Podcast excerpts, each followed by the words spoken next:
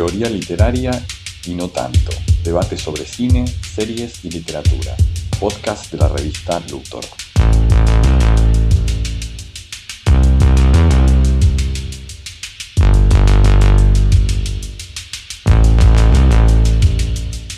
El terror como género ficcional se alimenta de los miedos de una sociedad. Algunos de estos miedos acompañan las narrativas de terror desde sus orígenes, pero otros son más específicos de periodos y contextos. Actualmente, los aspectos más amenazantes de la tecnología y de los medios de almacenamiento y transmisión de información ocupan un lugar cada vez mayor en el cine y las series de horror.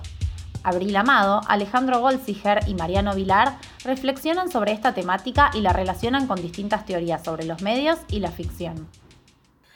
Hace unos pocos días me vi esta peli nueva, eh, Black Phone, que es este, una especie de de thriller, de secuestros de niños, que en medio que remite a, ahí tiene algunos aspectos. La verdad, la película no es gran cosa, pero bueno, un poco la, premisa central que tiene, el, componente de terror en algún punto, es que, digamos, parte central de la trama de la película es que en una habitación donde un secuestrador tiene a niños secuestrados, hay un teléfono claramente viejo y desconectado, que descubrimos rápidamente en la película, eh, tiene la posibilidad de comunicarse con los muertos, específicamente con, las víctimas previas del asesino. ¿no? Entonces toda la trama de la película tiene que ver con cómo esas comunicaciones con los muertos a través de un teléfono roto y este, desconectado eh, van movilizando la trama.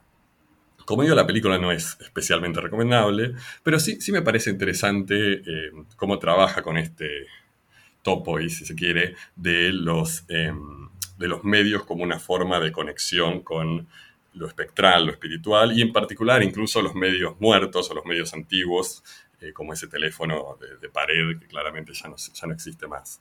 Así que bueno, me parece que puede ser un, tema interesante para, pensar a partir de otros ejemplos también que desarrollan más esa temática eh, y que ponen un poco en escena la cuestión de cómo distintos medios generan distintas ideas sobre lo espiritual o lo espectral o lo demoníaco también. Sí, eh, lo cierto es que hay todo un imaginario de lo espectral, de lo fantasmagórico, de lo espeluznante, que, se entreteje con el desarrollo de los modernos sistemas de medios y que presenta situaciones como descorporización de la, de la conciencia, antropomorfización de los medios, en general la idea de un más allá que se expresa o que directamente se encarna a través de los medios mismos. Eh, y me parece que hay una cuestión clave acá, que es el factor y el concepto de tiempo. Si nos remontamos a Marx, recordemos la idea de una anulación del espacio por el tiempo en el capitalismo, el requisito de la rápida circulación de la mercancía que se satisface a través de conjuntos de invenciones como pueden ser los nuevos medios de transporte, del, tren hasta el avión, mucho más adelante, o los de comunicaciones como el telégrafo, después el teléfono, los satélites, las computadoras. Eh, y acá me parece interesante un concepto que, que propone Wolfgang Ernst, que es el de cronotecnologías, es decir, la capacidad que tienen los medios o ciertos medios de reconfigurar nuestra noción del tiempo y nuestra experiencia del tiempo, a veces de manera radical. Y todo esto tiene que ver casi de manera inherente con lo fantasmagórico. Si pensamos el fantasma como la agencia de lo virtual, como la agencia de lo que ya no es, o la agencia de lo que todavía no es, nos presenta esta situación un tiempo, como aparecía en Hamlet, ¿no? fuera de quicio, desencajado, descoyuntado, como nos recuerda Derrida, y eso nos hace preguntarnos, por un lado, la manera en que los medios reconfiguran nuestra experiencia y nuestra noción del tiempo, la conexión que eso tiene con el imaginario lo espectral, del espeluznante, lo fantasmagórico, y también la pregunta sobre si todo medio produce fantasmas y cuán específicos son esos fantasmas con relación al medio. Y me parece que ahí es necesaria una perspectiva histórica. Yo creo también que los nuevos medios, cada vez que aparecen, ¿no? en algún punto no solamente reconfiguran nuestras nociones del tiempo, como bien decías vos, Ale, recién, sino que también nos habilitan nuevos imaginarios, ¿no? Hay nuevas fantasías que muchas veces producen terror o miedo, pero que vienen de la mano de estos nuevos descubrimientos de la humanidad, por decirlo de alguna manera, eh, y que de golpe nos permiten habilitar toda una serie de eh, motivos ficticios propios de la ficción que aparecen en películas, en libros. Bueno, de hecho, eh, está pensando, por ejemplo, ciertos delirios que, son, digamos, no son una cuestión absolutamente individual, sino que tienen que ver con la emergencia de ciertas tecnologías mediales y por eso el contenido del delirio tiene ese arraigo histórico. Por ejemplo, eh, hay un caso muy citado que es el Daniel Paul Schreber, que en el 1900 creía que, que, todos y cada uno de nuestros pensamientos y acciones son escritos por escribas celestiales, según pensaba él. Y en realidad eso es más que un delirio individual, está, es profundamente revelador de una red discursiva donde la neurofisiología converge con los nuevos medios técnicos. Eh, y si ahora ese pensamiento nos resulta un poco extraño, pensemos que casi un siglo después Derrida comentaba una situación que también nos puede parecer bastante llamativa, que es su experiencia al pasar de la máquina de escribir al procesor de texto, y él decía que enfrente de la pantalla sentía la vigilancia de un otro, ¿no? un extraño sin nombre cuyo espectro convoca inmediatamente, que es algo que hoy a nadie se le ocurre pensar al usar el procesor de texto, es algo que tenemos totalmente naturalizado y en un momento pensamos en la vigilancia de un otro, de un tercero que habla a través de nosotros. Y eso también nos permite preguntarnos si hay un acostumbramiento a los fantasmas o cuáles son las condiciones para que un fantasma perviva y también cuáles son las condiciones para hacerlos revivir. Y por eso, de nuevo, eh, tenemos que remitirnos a una visión histórica y a pensar cómo fue dándose el desarrollo de los sistemas de medios, por lo menos de medio del siglo XIX en adelante. Sí, Alejandro, ahí yo creo que hay bastante para pensar respecto de por un lado, la historia relativamente reciente, ¿no? O sea, está muy estudiado y no descubro nada nuevo cuando digo que es una característica de los últimos, eh, no sé, siglos, este, la la prevalencia o la predominancia, mejor dicho, de formas de comunicación no presencial, ¿no? O sea, si uno piensa en la historia de la humanidad, sí, por supuesto existían las cartas, existía la escritura, y seguro también las cartas y la escritura tienen su forma de generar algún tipo de fantasma. Eh, no hay duda de que las comunicaciones instantáneas eh, a distancia tuvieron un efecto determinante en la producción de este tipo de cuestiones.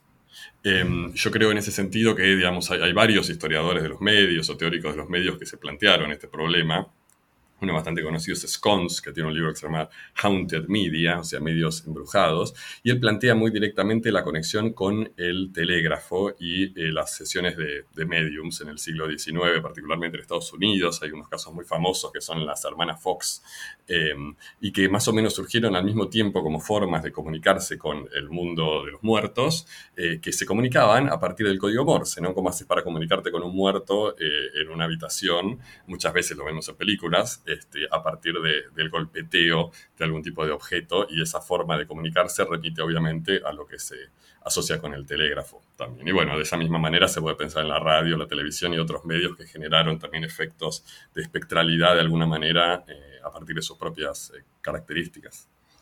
Bueno, el, fonógrafo también, ¿no? El fonógrafo que ya desde su concepción misma está vinculada con todo este imaginario de los mediums, de los espíritus, del contacto con el más allá. Eh, de hecho, Edison en su momento se jactaba de que el fonógrafo podía reproducir el sonido sin la presencia o el consentimiento de la fuente original y después de cualquier periodo de tiempo. O sea, de nuevo, como decías Mariano, esa, esa relación entre la ausencia y la presencia y la manera que el fantasma emerge de ese vínculo. Eh, y es decir que en este caso, según imaginaba Edison, lo que oímos en el fonógrafo son fantasmas que podemos controlar o que están a nuestro servicio. Es decir, que la domesticación del tiempo implica a la vez la producción y la domesticación del fantasma. Eh, la pregunta es, ¿qué pasa cuando se generan fantasmas que se van de nuestro control? Porque pensemos que el fonógrafo no registraba únicamente la voz, o lo que para nosotros es significante, el fonógrafo no discrimina qué registrar y qué no en términos de significación, sino que es una grabación ininterrumpida e indiscriminada, y por eso se genera un espacio como del in-between de la comunicación. Oímos eh, la acción de una inteligencia, o al menos de una agencia, más allá de nuestra comprensión, todos esos ruidos extraños que, rodean la grabación. Oímos hablar eh, incluso del propio inconsciente, como en el diario fonográfico del Dr. Seward en, Drácula. Eh, y también eh, se produce incluso un extrañamiento ante lo familiar, ante la propia voz que uno escucha a través del fonógrafo. Eh, ¿Vieron? Eh, cuando uno busca, no sé, la grabación de una cantante interpretando una canción en la década de 1860, o la voz de la reina Victoria, o el, o el, vértigo que sentimos al escuchar a Brahms tocando el piano detrás de capas de ruido fonográfico, y eso tiene que ver con la separación entre el sonido original y la versión grabada de ese sonido y la escisión que se produce entre la audición y el resto del sensorium. De ahí, de nuevo, una crisis de la construcción del tiempo, donde ya no se piensa en términos de una tríada, pasado, presente, futuro, sino en términos de lo que Virilio, por ejemplo, llamó tiempo real y tiempo diferido. Y entonces es así como, de la misma manera que aparece una cercanía a través del fonógrafo, la manera en que parece que nos acercamos o que de nuevo tenemos presentes a los seres queridos que murieron, también el, vértigo, la distancia, el extrañamiento, ese enrarecimiento de la familiar que casi fatalmente nos remite a un lugar que es muy trillado, pero oportuno, como lo es lo siniestro, lo ominoso freudiano. Bueno, de hecho, eh, leí hace un tiempo un autor que, cuyo nombre ahora se me escapa honestamente, pero eh, decía que, por ejemplo, con la invención de la radio empiezan a aparecer todas estas fantasías de eh, la comunicación entre mentes, ¿no? Como la idea de que uno podría transmitir un sonido sin ningún tipo de eh, injerencia en lo material o lo físico, que sabemos que las, las radios son ondas y demás, pero digo, más allá de todo ese conocimiento, la idea de que uno puede o no necesita de un, un medio físico que esté ahí presente para reproducir eh, una comunicación hace que se habilite socialmente la idea de la comunicación telepática, ¿no? Entonces está esta cuestión de una fantasía o un, una nueva, un nuevo tópico que aparece a raíz de la invención de un medio de comunicación. Sí, Abril, no, o sea, eso está clarísimo y yo creo que incluso está clarísimo en nuestra propia percepción. A mí todavía, o sea, en algún punto la mente, yo creo que la mente humana colectiva todavía no procesa esa información. Yo, para mí, el hecho de que haya ondas invisibles eh, transmitiendo información, porque sí, que haya un cable me parece algo como natural, pero la idea de que circule en el, aire eh, películas, que yo me descargo una película, este, que va, me va, mi computadora la conecta por Wi-Fi y la descarga, todavía me, me resulta extrañamente místico, ¿no? Incluso la radio, la radio común que todos conocemos desde, chicos, incluso antes de Internet. O sea, la idea de ondas de radio transmitiendo información eh, a través del espacio no deja de ser algo como que colectivamente hacemos como que naturalizamos, pero que no deja de ser, no deja de ser extraño. Eh, y sí, bueno, no se puede dejar de mencionar en esta pequeña secuencia de medios que estamos eh, usando como ejemplos la fotografía, ¿no? O sea, el hecho de la, relación entre el fantasma y la fotografía es tan grande que es casi impensable uno sin el otro, ¿no? No literalmente, porque había fantasmas antes de la fotografía, pero para nuestra concepción moderna del fantasma es eso que aparece ¿no? en, algún tipo de registro fotográfico borroso, impreciso y difícil de, captar. Eh, y lo cierto es que el terror contemporáneo, y no tan contemporáneo, usa todo el tiempo este recurso, ¿no? Estoy pensando en las películas de actividad paranormal como un ejemplo bastante obvio, donde el hecho de, digamos, la existencia del fantasma y su capacidad de ser registrado técnicamente no son dos hechos indisociables entre sí, sino que forman parte de, digamos, de esto, de, una especie de discursividad mediática que, tiene muchísimo efecto en las películas y los libros, aunque quizás todavía más las películas de terror del presente. Bueno, es que en ese sentido creo que podemos preguntarnos hasta qué punto todo este imaginario de lo fantasmagórico, lo espectral, contribuye en cierto sentido a ayudarnos a procesar estos estímulos que a veces los sentimos como radicalmente nuevos y a familiarizar o hacer más familiar lo extraño. Pienso que muchos de estos motivos, estos topos que estamos mencionando, en realidad no son nuevos, no surgen con los medios modernos, sino que tienen una, detrás una larga tradición en, la literatura, incluso en la mitología, y, está claro que buena parte de ese imaginario abreva en esas fuentes. Y entonces me parece interesante pensar, por un lado, qué nuevos agenciamientos producen en el contexto de los modernos ecosistemas de medios. O sea, dónde radica lo nuevo de ese imaginario, o si simplemente es adaptar esos nuevos estímulos a un repertorio de motivos más o menos conocidos y si se quiere arquetípicos.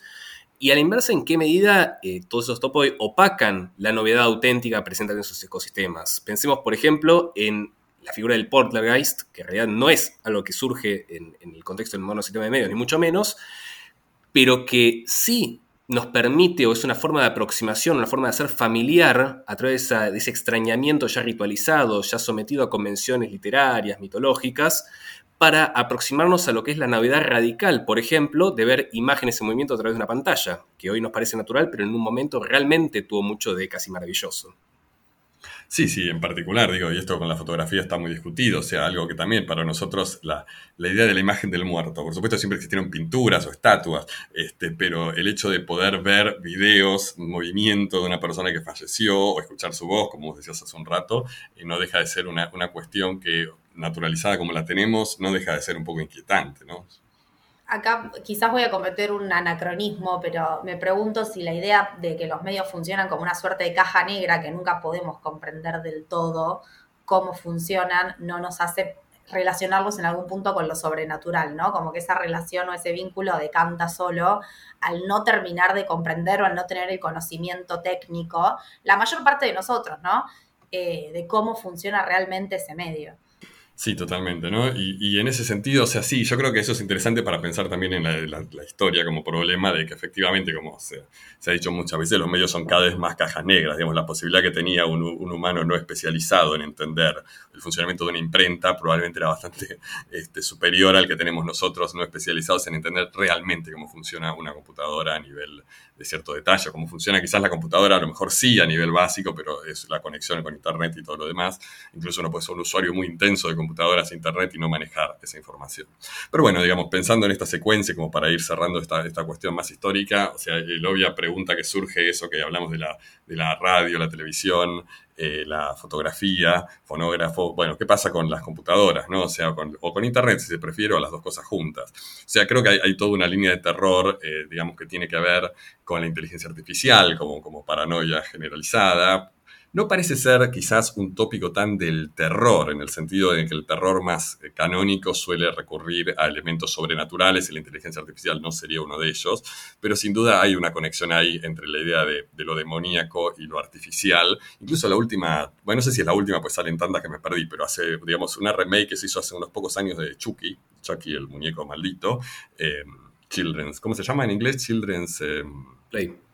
Children's Play, eso. No sé si la vieron, esa última o anteúltima versión, en donde en vez de estar poseído por luego de un rito satánico, Chucky es una especie de consecuencia de un error de, de codeo, de codificación del programa, que por supuesto tiene como un elemento sobrenatural, no es puramente un error material, pero en última instancia lo demoníaco ahí es reemplazado por una cuestión de, de programación.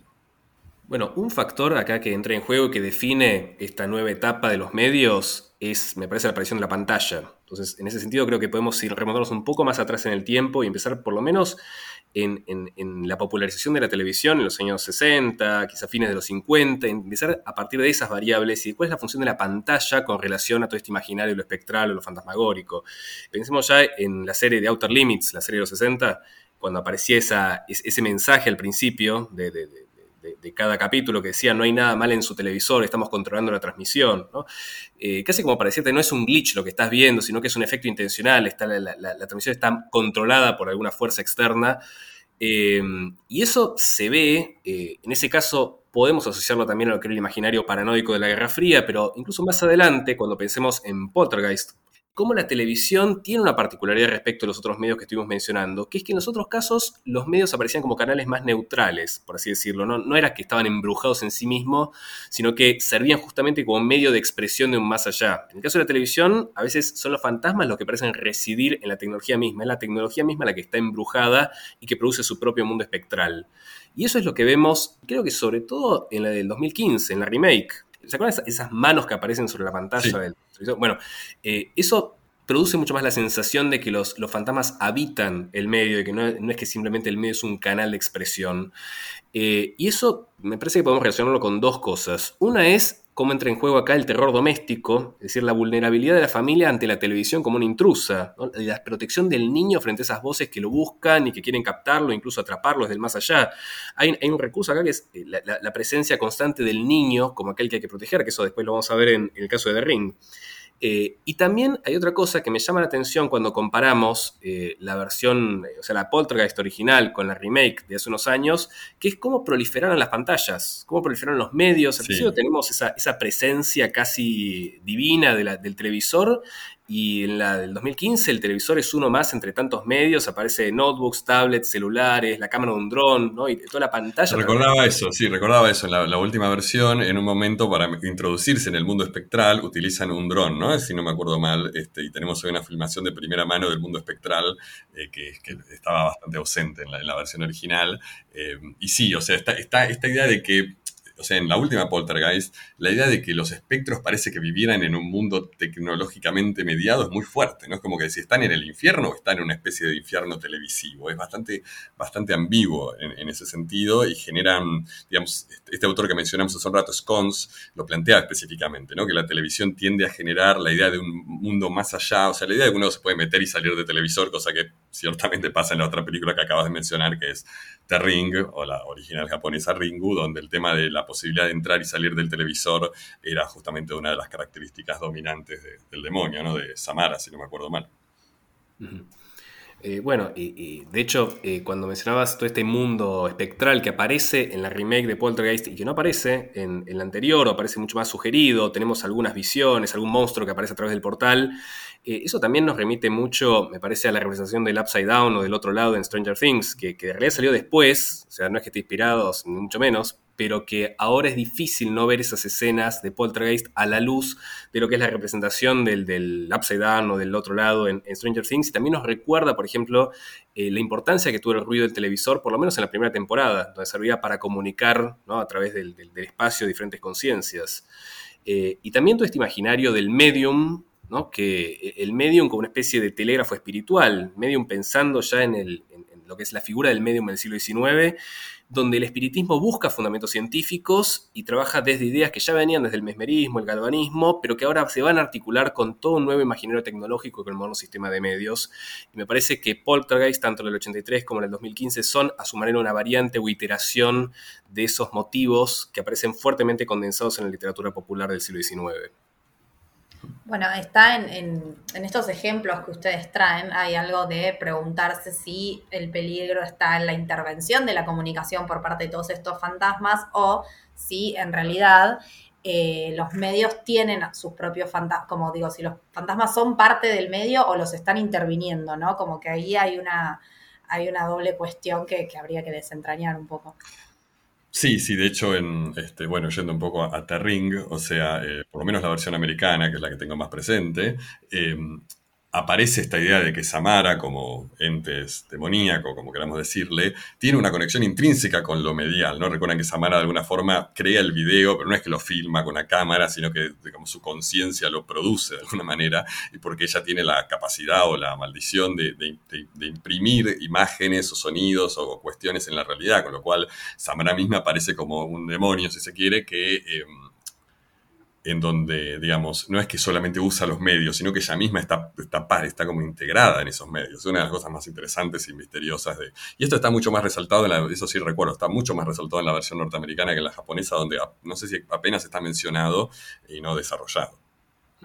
Bueno, los efectos de glitch también recordemos cuando aparece Samara, cuando sale el televisor, tanto los ruidos que produce como, visualmente, ¿no? Y, el glitch casi como una marca de género a esta altura. Eh, leí hace poco un, en un libro eh, que llamaba la atención sobre el hecho de que cuando sale la versión Blu-ray del proyecto Blair Witch, le agregan efectos de glitch que no estaban en el original, justamente para producir esa, esa impresión de autenticidad o de inmediatez, como si ahora no fuera suficiente simplemente con la estética típica del found footage, sino que el glitch ya se convierte en una convención de género que acentúa esta, esta inmediatez y que aparece en la película directamente encarnada en Samara. Samara tiene glitch, incluso con Sale, eh, y también cuando eh, bueno, aparece esto, los efectos que tiene ver el, el, video sobre la gente, la manera en que son percibidas por las cámaras, cuando le sacan una foto y aparece todo distorsionado, pero también cuando vemos los cuerpos de las víctimas, eh, aparecen literalmente, objetivamente distorsionadas. Entonces el glitch adquiere material objetiva. El glitch tiene una existencia real más allá de una estética, de un efecto superficial. Y eso llama la atención ya no sobre el medio, ya no es el glitch que llama la atención sobre la opacidad del medio, sino todo lo contrario, es que vemos a través del medio la representación de los efectos eh, de, esta maldición o de este fantasma como un glitch directamente concretado sobre el tejido de lo real. Sí, bueno, está claro en Terring y otras películas que juegan con, este, con esta cuestión, que, digamos, gran parte de la, del efecto tiene que ver con que, digamos, al estar los personajes mirando una imagen audiovisual, este, nosotros también, entonces los glitches que observan los personajes eh, y el terror que ellos experimentan, ¿no? Frente a, la amenaza de lo, de lo mediático saliendo de su, de su cueva y asesinándonos eh, tiene que ver con lo que nosotros mismos podemos sentir frente al televisor, o sea, mismo la representación del agujero del pozo donde sale Samara en la tele, como una especie de juego de cajas donde el pozo está dentro de la tele, que está dentro de la tele que estamos mirando nosotros, eh, y eso genera como un efecto específico del terror audiovisual que, está muy, muy desarrollado.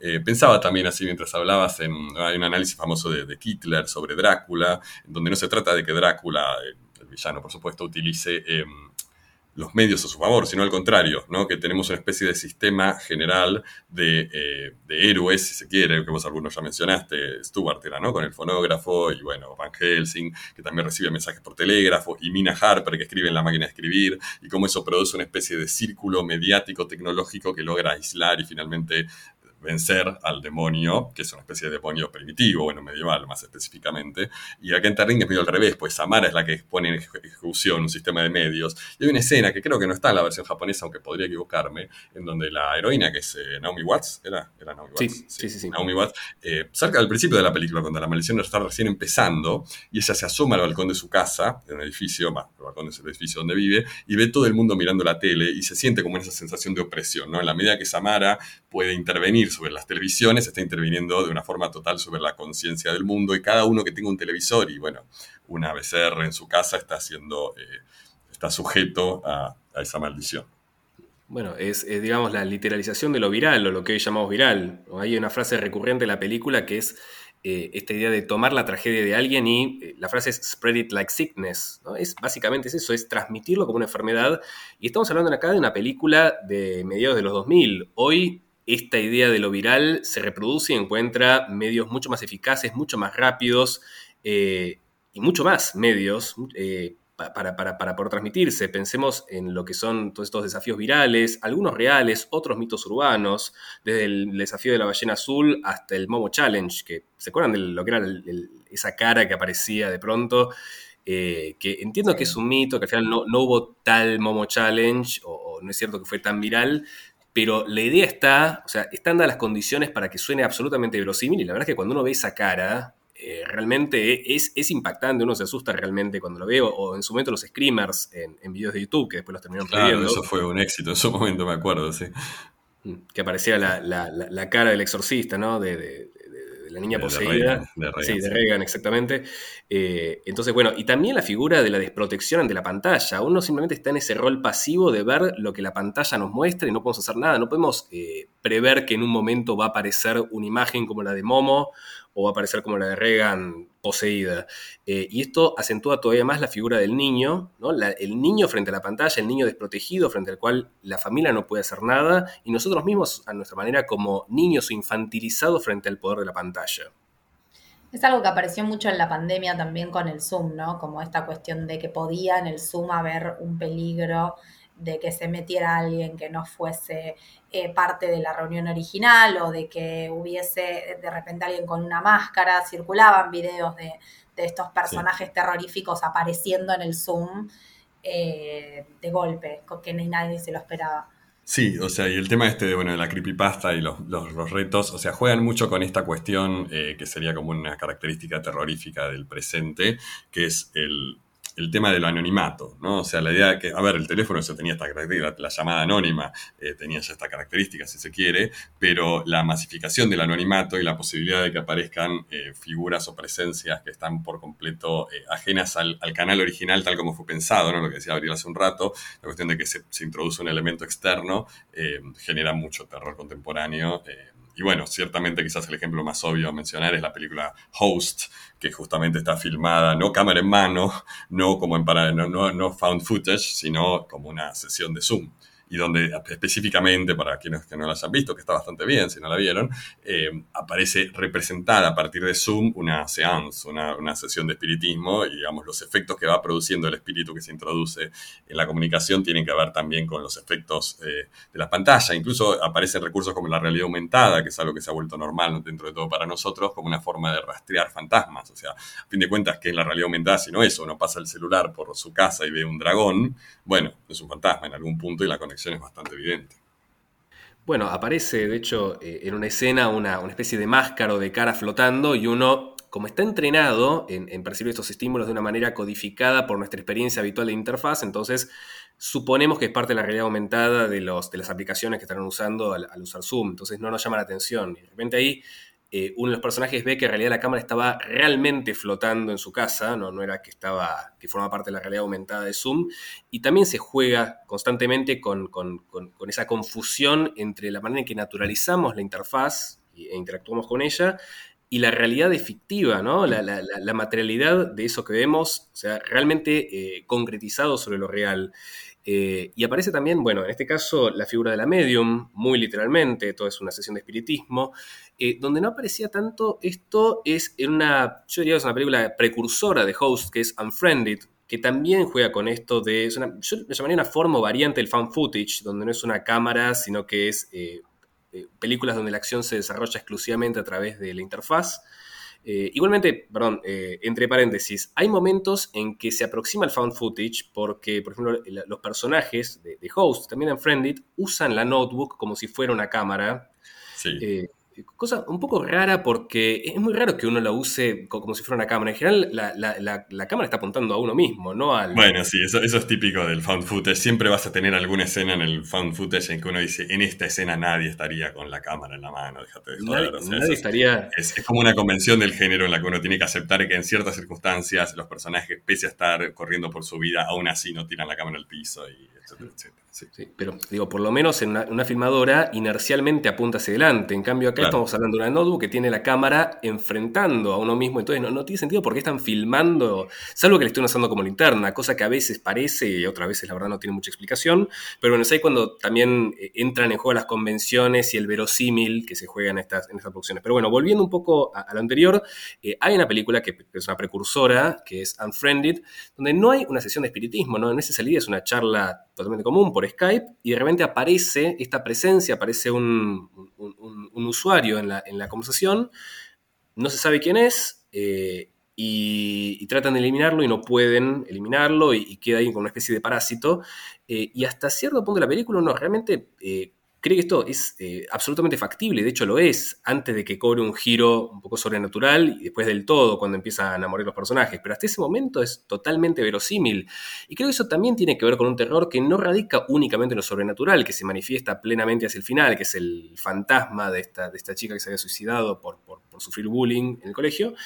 Eh, sino que es el terror más específicamente social, es aquello de lo que son capaces de hacer las redes sociales, eh, el, bullying reproducido a escala masiva a través de las redes, eh, eh, a través del anonimato, a través de todo este aparato tecnológico que, que respalda y que potencia situaciones que ya existían, pero que ahora aparecen mucho más marcadas. Y me parece que eso es lo interesante de Unfriended, que no aparece tanto en Host, que es esa dimensión social del terror, y el hecho que en ningún momento hay una, una seance o una sesión de espiritismo, sino que es algo que aparece de manera completamente involuntaria para, para los participantes. Sí, yo creo que mucho de esto se juega con la idea del anonimato, que alguna vez ya hicimos alguna mención, y la idea de que justamente eh, estamos acostumbrados a que, o sea, creo que se conjugan varias cosas. Por un lado, el anonimato, tan propio de las redes sociales y otras dinámicas de la comunicación. Por otro lado, la masividad, el hecho de que muchas veces estas fuerzas eh, anónimas puedan ser eh, hordas de trolls, ¿no? Y bueno, los ejemplos un poco más obvios que me vienen a la mente son de Black Mirror y, episodios donde se juega mucho con, con, el tema del troleo en algún punto, como Shut Up and Dance, quizás el caso más obvio. Eh, pero también el de las abejas, ¿no? Como se llamaba, eh, Hated in the Nation, donde también, sin ser exactamente de terror, se juega mucho con esta idea de que las consecuencias de las acciones de las personas en el mundo de la cultura digital exacerbada producen reacciones terroríficas y, de alguna forma una, especie de nueva animalidad o animalidad inversa, como queramos decirle, donde el exceso de tecnología termina en revelar aspectos profundamente oscuros de, la naturaleza humana. Que siempre en todas estas cosas, y también lo, que decías hace un rato Alejandro de, de los niños, siempre hay como un velo de conservadurismo dando vueltas, la idea de que el, niño de Terring eh, o el, niño de, ¿cómo se llama? Que mencionaste hace un rato, eh, de Poltergeist, este, o la niña, concretamente Poltergeist, eh, la, idea de que si dejas el nene frente al televisor por su cuenta o lo dejas ver los videos que quiera, va, a ser, va, a morir o su conciencia va a ser pervertida, eso digamos siempre tiene un toque de, eso dando vueltas, pero que también eh, llevado al, presente y con, justamente la creepypasta, la idea de que vos dejás a los niños solos con el celular y se descargan, eh, se meten en un desafío viral que va a hacer que metan la cabeza en el horno, está todo emparentado, digamos, un poco en, esa línea de, temor a, lo, digamos, a lo desconocido en la propia casa, no sé. Sí, hay una tendencia en general a pensar en lo terrorífico como las, las, acciones humanas, ¿no? Y la tecnología como un instrumento que habilita a que esas acciones que son un peligro aparezcan. Pienso, por ejemplo, en Kentucky de, de Samantha Schweblin, donde la tecnología del Kentucky en realidad no es un problema en sí misma, sino que el problema es cómo las personas están utilizando ese Kentucky y para qué.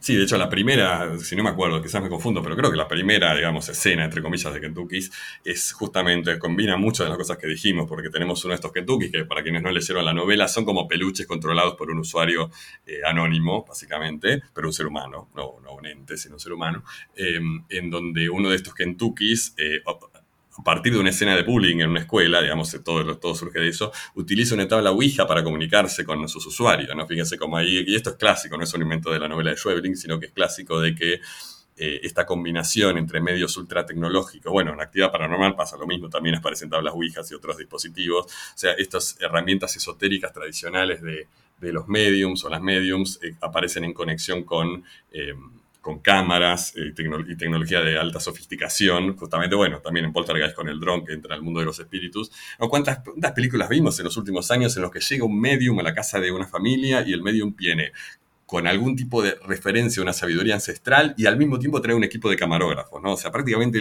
siento que vi esa escena en 25 películas diferentes y es una especie de, síntesis de esto de lo que venimos diciendo. Bueno, está el caso también, eh, se recuerdan, eh, el polémico caso de Alexa, ¿no? el asistente de voz de Amazon, que ya de por sí venía siendo polémico y ahora Amazon anunció que está desarrollando una actualización del asistente para que imite la voz de personas fallecidas. ya no es mm. tanto el fantasma que nos acecha, sino el no querer dejar ir al fantasma. Eh, me parece que es, es interesante comparar ese caso con lo que imaginó Edison para su fonógrafo en el siglo XIX con la diferencia de que en ese caso la nueva tecnología habría la posibilidad de preservar las voces de los seres queridos después de la muerte, eh, a modo de una huella física impresa como surcos en la cera. Y lo de Alexa es distinto, porque no se trata de grabaciones de una voz que ya no puede decir nada nuevo, sino de resucitar la voz, de, volverla a la vida, o al menos la ilusión de que vuelve a la vida, y la imposibilidad, la, la, falta de voluntad de cerrar el duelo. Que eso también aparecía, ya que mencionabas Black Mirror, caso de Be Right Back, ¿no? Sí, eh, sí, sí, sí, es, un tópico del, existen, existen igualmente ahora tecnologías que uno puede contratar para que la red social de una persona fallecida siga produciendo mensajes. Eh, digo, eso existe y está disponible en internet. Es como muy llamativo, es hacer que, no sé, un tuitero que está fallecido siga tuiteando, ¿no? Mediante un algoritmo que genera esos tweets. Sí, sí, tecnológicamente es súper factible y a ver, eso se viene hablando hace tiempo, o sea, sobre todo en redes sociales que que han sido eh, cooptadas por personas de la tercera edad, como Facebook, donde eh, ya cada vez más cuántos usuarios, digamos, Facebook como una especie de necrópolis digital, donde la cantidad de usuarios muertos en algún momento puede ser análoga a la cantidad de usuarios vivos, ¿no? Y es, fuerte si uno lo piensa, pero, pero sin duda está sucediendo, ¿no? Entonces esa, esa cuestión del fantasma, el archivo, ya, ya se ve, ya aparecen estos como le diría relatos urbanos, pero en realidad son relatos virtuales de, justamente de la... Creo que incluso algunos hasta, a mí me ha pasado, digo, no sé, que nunca les pasó de repente que les aparezca fulanito se unió a Telegram y fulanito está muerto. A mí me ha pasado eso y no lo, no lo pienso como una cuestión espiritual, sino una cuestión de la tecnología, que no sé si asignó ese número a otro usuario o alguna cosa así, este, y de repente aparecen eh, mensajes del, pasado como si fueran comunicaciones del presente. Sí, eh, sí, recibir el llamado de una persona muerta, eso sí, claro. me ha pasado, o, imagino, no me pasó esto, pero por ejemplo en algún momento una persona mandó un mensaje que no llegó y de repente termina llegando después del fallecimiento, eso, o, puede ser que eso esté directamente programado, pero es totalmente factible, y eso marca un caso en el que muchas veces ya no se trata del fantasma que embruja un medio, embruja una casa y que hay que exorcizar, sino todo lo contrario, es el invocar el fantasma, es el querer que el fantasma nos siga acompañando y, no soltarlo, ¿no? no dejarlo ir. Y eso también tiene que, y habla mucho de, nuestra forma de pensar la muerte, de la finitud, de, procesar el duelo en comparación con otros momentos históricos. me parece que eso es un motivo recurrente a lo largo del desarrollo del moderno sistema de medios y que ahora nos enfrenta a una coyuntura en la que tenemos que enfrentarnos a esta situación en la que estamos ante el dilema de dejar ir el fantasma o conformarnos con estas reproducciones, estos clones digitales, que por un lado son familiares, pero esos son tan familiares sin llegar a ser realmente el auténtico que producen el efecto contrario, que es el llamado valle inquietante, que es ese sentimiento profundamente ominoso, siniestro, de algo que se vuelve eh, extremadamente hostil, por lo menos a nuestra, nuestra percepción, ¿no? algo repugnante o algo muy, muy inquietante. Bueno, ya vamos cerrando. Eh, nos quedaron varias cosas en el tintero igual. Sí, hay bastantes cosas que podríamos haber profundizado. No, trabajamos mucho con literatura, más allá de Kentucky's, este, pero bueno, es un tema que, podemos encontrar en otros libros. Hay toda una dimensión importante que también apenas mencionamos, que es la música, ¿no? Es el tema que se viene reflexionando un poco con, con todo esto de la espectrología, el vaporwave y otros géneros musicales del presente donde también lo fantasmagórico tiene algún peso. Hay un libro que recuerdo que vos recomendabas, Alejandro, de Grafton Que se llama Babbling Corpse, Vaporwave and the Commodification of Ghost, así que también hay bastante para explorar. Y bueno, en todo caso vuelvo a mencionar uno de los libros que usamos mucho para este episodio, que es este Haunting Media, Haunted, perdón, Haunted Media de Jeffrey Scones. Así que bueno, eh, hasta luego Abril, hasta luego Alejandro, y seguimos eh, otra vez. Nos vemos. Este fue el podcast de la revista Luthor. Pueden leernos en revistaluthor.com.ar.